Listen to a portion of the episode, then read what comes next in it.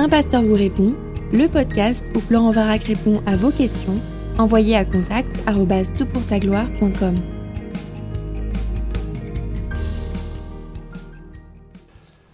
La question est posée. Cher Florent, merci pour tes podcasts, c'est toujours vraiment enrichissant les thèmes que tu abordes et ça m'encourage à me tourner vers toi devant l'impasse d'une de mes questions. Je m'interroge sur ce qu'a fait Jésus pendant les trois jours qui ont séparé sa mort de sa résurrection et où il se trouvait. Je vois mal comment il a pu prendre les péchés du monde, devenant entièrement péché, et être avec son Père, et en même temps comment, en tant qu'entièrement Dieu, parfait et non pécamineux, il a pu passer du temps dans le séjour des morts. Est-ce que tu aurais des réponses à me donner? Merci d'avance pour ta réponse. Alors écoute, c'est une super question, une question de, théologie, théologie systématique et de christologie, ça concerne la, doctrine de, Christ. Alors il y a une tradition assez ancienne qui enseigne et imagine que Jésus, après sa mort, serait allé en enfer. Alors il y a différentes versions de cette perspective. Il serait allé euh, en enfer pour... Euh, proclamer l'évangile à ceux qui euh, seraient morts avant euh, sa venue sur terre. Il serait venu en enfer pour proclamer sa victoire aux démons et aux esprits qui, euh, comme ça, maintenant savent à quoi s'en tenir. Ou bien même, il serait allé en enfer pour subir une, supplémentaire, une punition supplémentaire. C'est qu'il a été puni à notre place. Hein. Il a pris notre péché, c'est un peu ce que tu soulignes. Il a pris notre péché et donc il serait allé jusqu'à absorber la condamnation d'une séparation qui se serait prolongée après la mort. Alors de ces trois perspectives qui ne sont pas les miennes. On va essayer de voir ce qu'il en est. Alors, la notion euh, que, Jésus serait descendu en enfer nous vient de ce que l'on appelle le symbole des apôtres le symbole des apôtres que certains attribuent aux apôtres à tort, parce que, euh, et même très, très, très rapidement dans l'histoire de l'Église, les euh, différents euh, évêques et leaders de l'Église se sont un peu écharpés sur cette notion. Si ce symbole avait vraiment été concocté par les apôtres, il est probable qu'il ait été rapporté dans le livre des actes ou qu'on en ait une, trace plus, plus, récente. Toujours est-il que le symbole des apôtres, donc c'est son titre euh, actuel, est probablement l'une des plus anciennes confessions de foi que, que nous ayons, une synthèse de l'enseignement de la Bible et notamment du Nouveau Testament, et il se lit ainsi, Je crois en Dieu, le Père Tout-Puissant, Créateur du ciel et de la terre, et en Jésus-Christ, son Fils unique, notre Seigneur, qui a été conçu du Saint-Esprit, est né de la Vierge Marie, a souffert sous Ponce Pilate, a été crucifié, est mort et a été enseveli, est descendu aux enfers, le troisième jour est ressuscité des morts, est monté aux cieux, est assis à la droite de Dieu le Père Tout-Puissant, d'où il viendra juger les vivants et les morts. Je crois en l'Esprit Saint, à la Sainte Église catholique, à la communion des saints, à la rémission des péchés, à la résurrection de la chair, à la vie éternelle. Amen. Alors, euh, tu, as bien noté, hein, par rapport à ta question, euh, il a été enseveli, il est descendu aux enfers. Alors, euh, la version grecque porte euh, c'est-à-dire le monde d'en bas. C'est donc, euh, ça peut être associé au monde des esprits, mais c'est quand même les versions postérieures qui ont introduit le terme Hades et qui, par les traductions latines, ont donné enfer. Alors, Philippe Schaff, qui est un grand historien de, l'Église, et notamment de l'Église primitive, un historien maintenant ancien, les choses ont pu progresser depuis, depuis son décès et ses écrits, mais il faut quand même autorité, c'est un grand nom de, euh, l'histoire de l'Église. Dans un livre qui est dédié justement au credo euh, du, christianisme, écrit La clause a été expliquée de trois manières différentes. Quelle clause? Euh, La clause dont on parle, il est descendu aux enfers.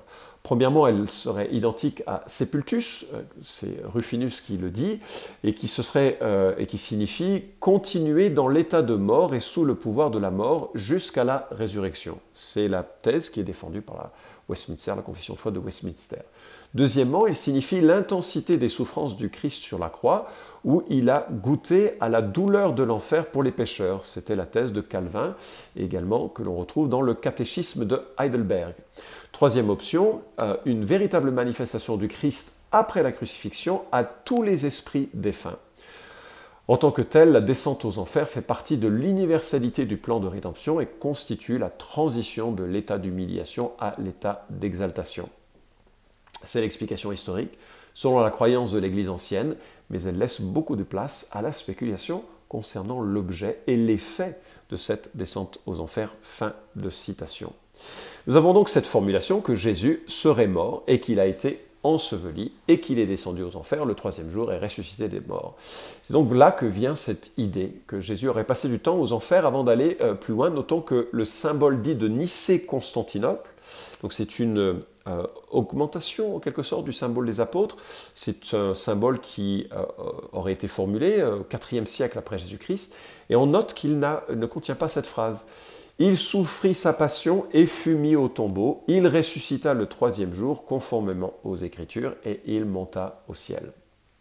Voilà donc euh, la formulation initiale, le symbole des apôtres, euh, trouve une formulation beaucoup plus réduite et qui ne laisse pas place à cette expression quelques, euh, au IVe siècle avec cette, modification. maintenant, qu'est-ce que, la Bible dit de, de, ce sujet? Alors il y a quelques textes, euh, quatre ou cinq, qui euh, peut-être euh, peuvent appuyer cette notion de descente aux enfers. Le premier, c'est Acte 2, 27, car tu n'abandonneras pas mon âme dans le séjour des morts et tu ne laisseras pas ton sein voir la corruption.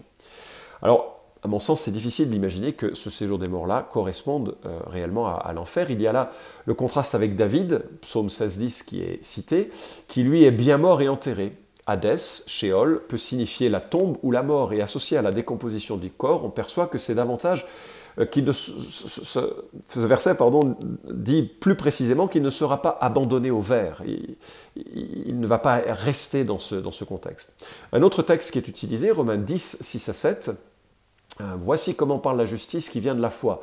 Ne dis pas en ton cœur qui montera au ciel, c'est en faire descendre Christ, ou qui descendra dans l'abîme, c'est faire remonter Christ d'entre les morts. Et de nouveau, on a une allusion à l'Ancien Testament, ici Deutéronome 30, et euh, le point de cette citation, c'est de souligner que Dieu est proche et qu'on marche par la foi et qu'on n'a pas à poser des questions. Ce n'est en rien une affirmation euh, que Christ serait euh, descendu dans un endroit spécifique, et notamment les enfers. Le texte le plus peut-être important, enfin les deux textes les plus pertinent sur cette question, en tout cas qui donne du, poids à ceux qui croient que Jésus est vraiment descendu aux enfers, c'est Ephésiens chapitre 4, versets 8 à 9, et je lis, c'est pourquoi il est dit, il est monté dans les hauteurs, il a emmené des captifs, et il a fait des dons aux hommes. Or, que signifie il est monté, sinon qu'il est aussi descendu dans les régions inférieures de la terre? Alors tu vois, c'est euh, cette question un peu qui, euh, cette formulation qui fait euh, penser que peut-être le symbole des apôtres aurait bien vu qu'il y a une, réelle présence pendant ces, quelques temps de, Jésus en, en, enfer, dans la région inférieure de la terre. Alors il faut bien voir que là encore c'est une citation, c'est une citation du psaume 68 et euh, ce n'est pas une citation qui est facile à comprendre. Enfin, j'ai travaillé un petit peu ce texte dans le cadre d'un document d'études, et il y a beaucoup d'interprétations possibles sur, ce qui, euh, euh, sur, la manière dont, le texte du psaume en lui-même parle de Dieu par rapport à Israël, et la manière dont Paul en fait l'incorporation.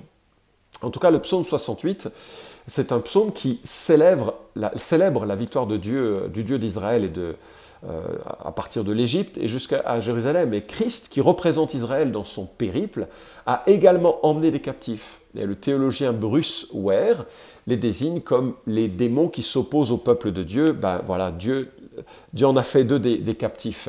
Alors, reste maintenant à comprendre ces régions inférieures de la terre.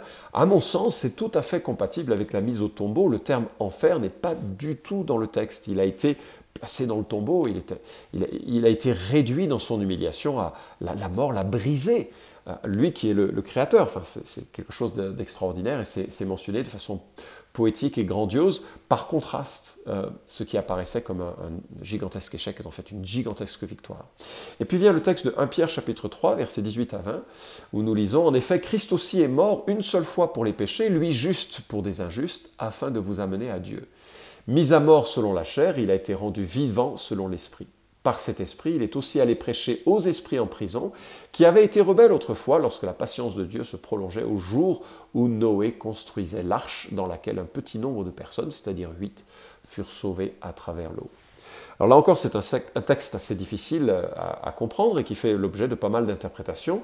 Certains comprennent les esprits en prison comme euh, la simple description de la prédication de, Noé à des pécheurs, d'autres imaginent que c'était la proclamation après la mort du Christ aux démons de la victoire du Christ, mais en tout cas, il n'est pas dit que Jésus serait allé séjourner dans ce monde après sa mort et sa résurrection.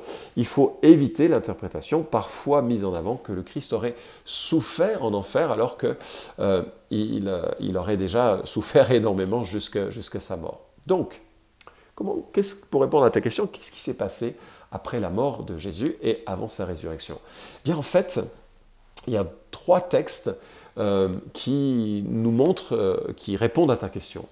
Et le premier, c'est Luc chapitre 23, verset 43. Aujourd'hui, tu seras avec moi dans le paradis. Jésus dit ça à celui qui meurt à ses côtés et qui a conscience qu'il est pécheur, qu'il a besoin de la grâce comme tous les autres êtres humains.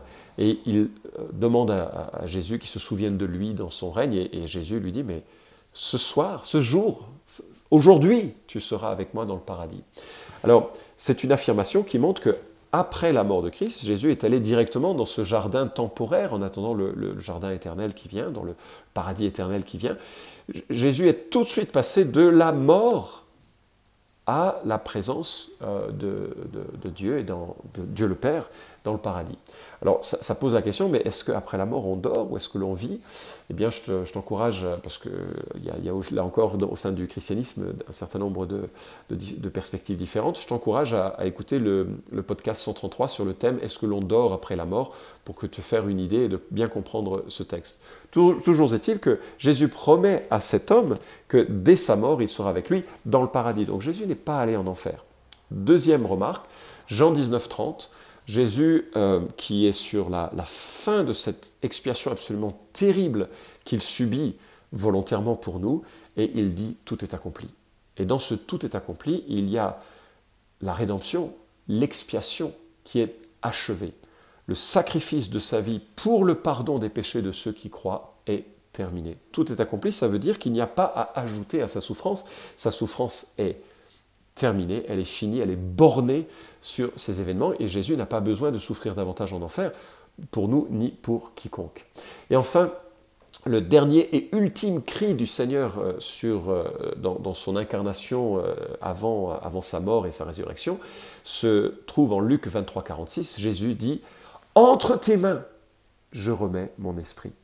Et il confie son être intérieur à la garde euh, du, Père et, il a conscience qu'il s'en va vers lui. Je suis d'accord que ce n'est pas le texte le plus, le plus fort en, cela, mais c'est un texte quand même qui montre qu'il n'a pas l'intention de, de, parcourir davantage d'étapes ou d'autres après sa mort. Après sa mort, il n'y a qu'une chose, c'est qu'il est auprès du Père, le travail a été euh, réalisé. Il va y avoir une résurrection le troisième jour. Il va ensuite monter et, être, euh, et montrer combien son œuvre a été euh, acceptée par le Père, puisqu'il est exalté au moment de son ascension. Il est glorifié, il reprend la gloire qu'il avait laissée avant son, son, incarnation. Et puis maintenant, ce que l'on attend, c'est son retour. Alors j'espère t'avoir éclairé que euh, pendant ces trois jours, Jésus a, renoué une communion absolument parfaite, débarrassé des contraintes de, son, euh, de son humanité, vivant dans une situation un petit peu, un, petit peu, euh, un petit peu particulière, qui est un peu en quelque sorte la représentation de ce que nous-mêmes nous allons vivre après la mort et en attendant notre, résurrection.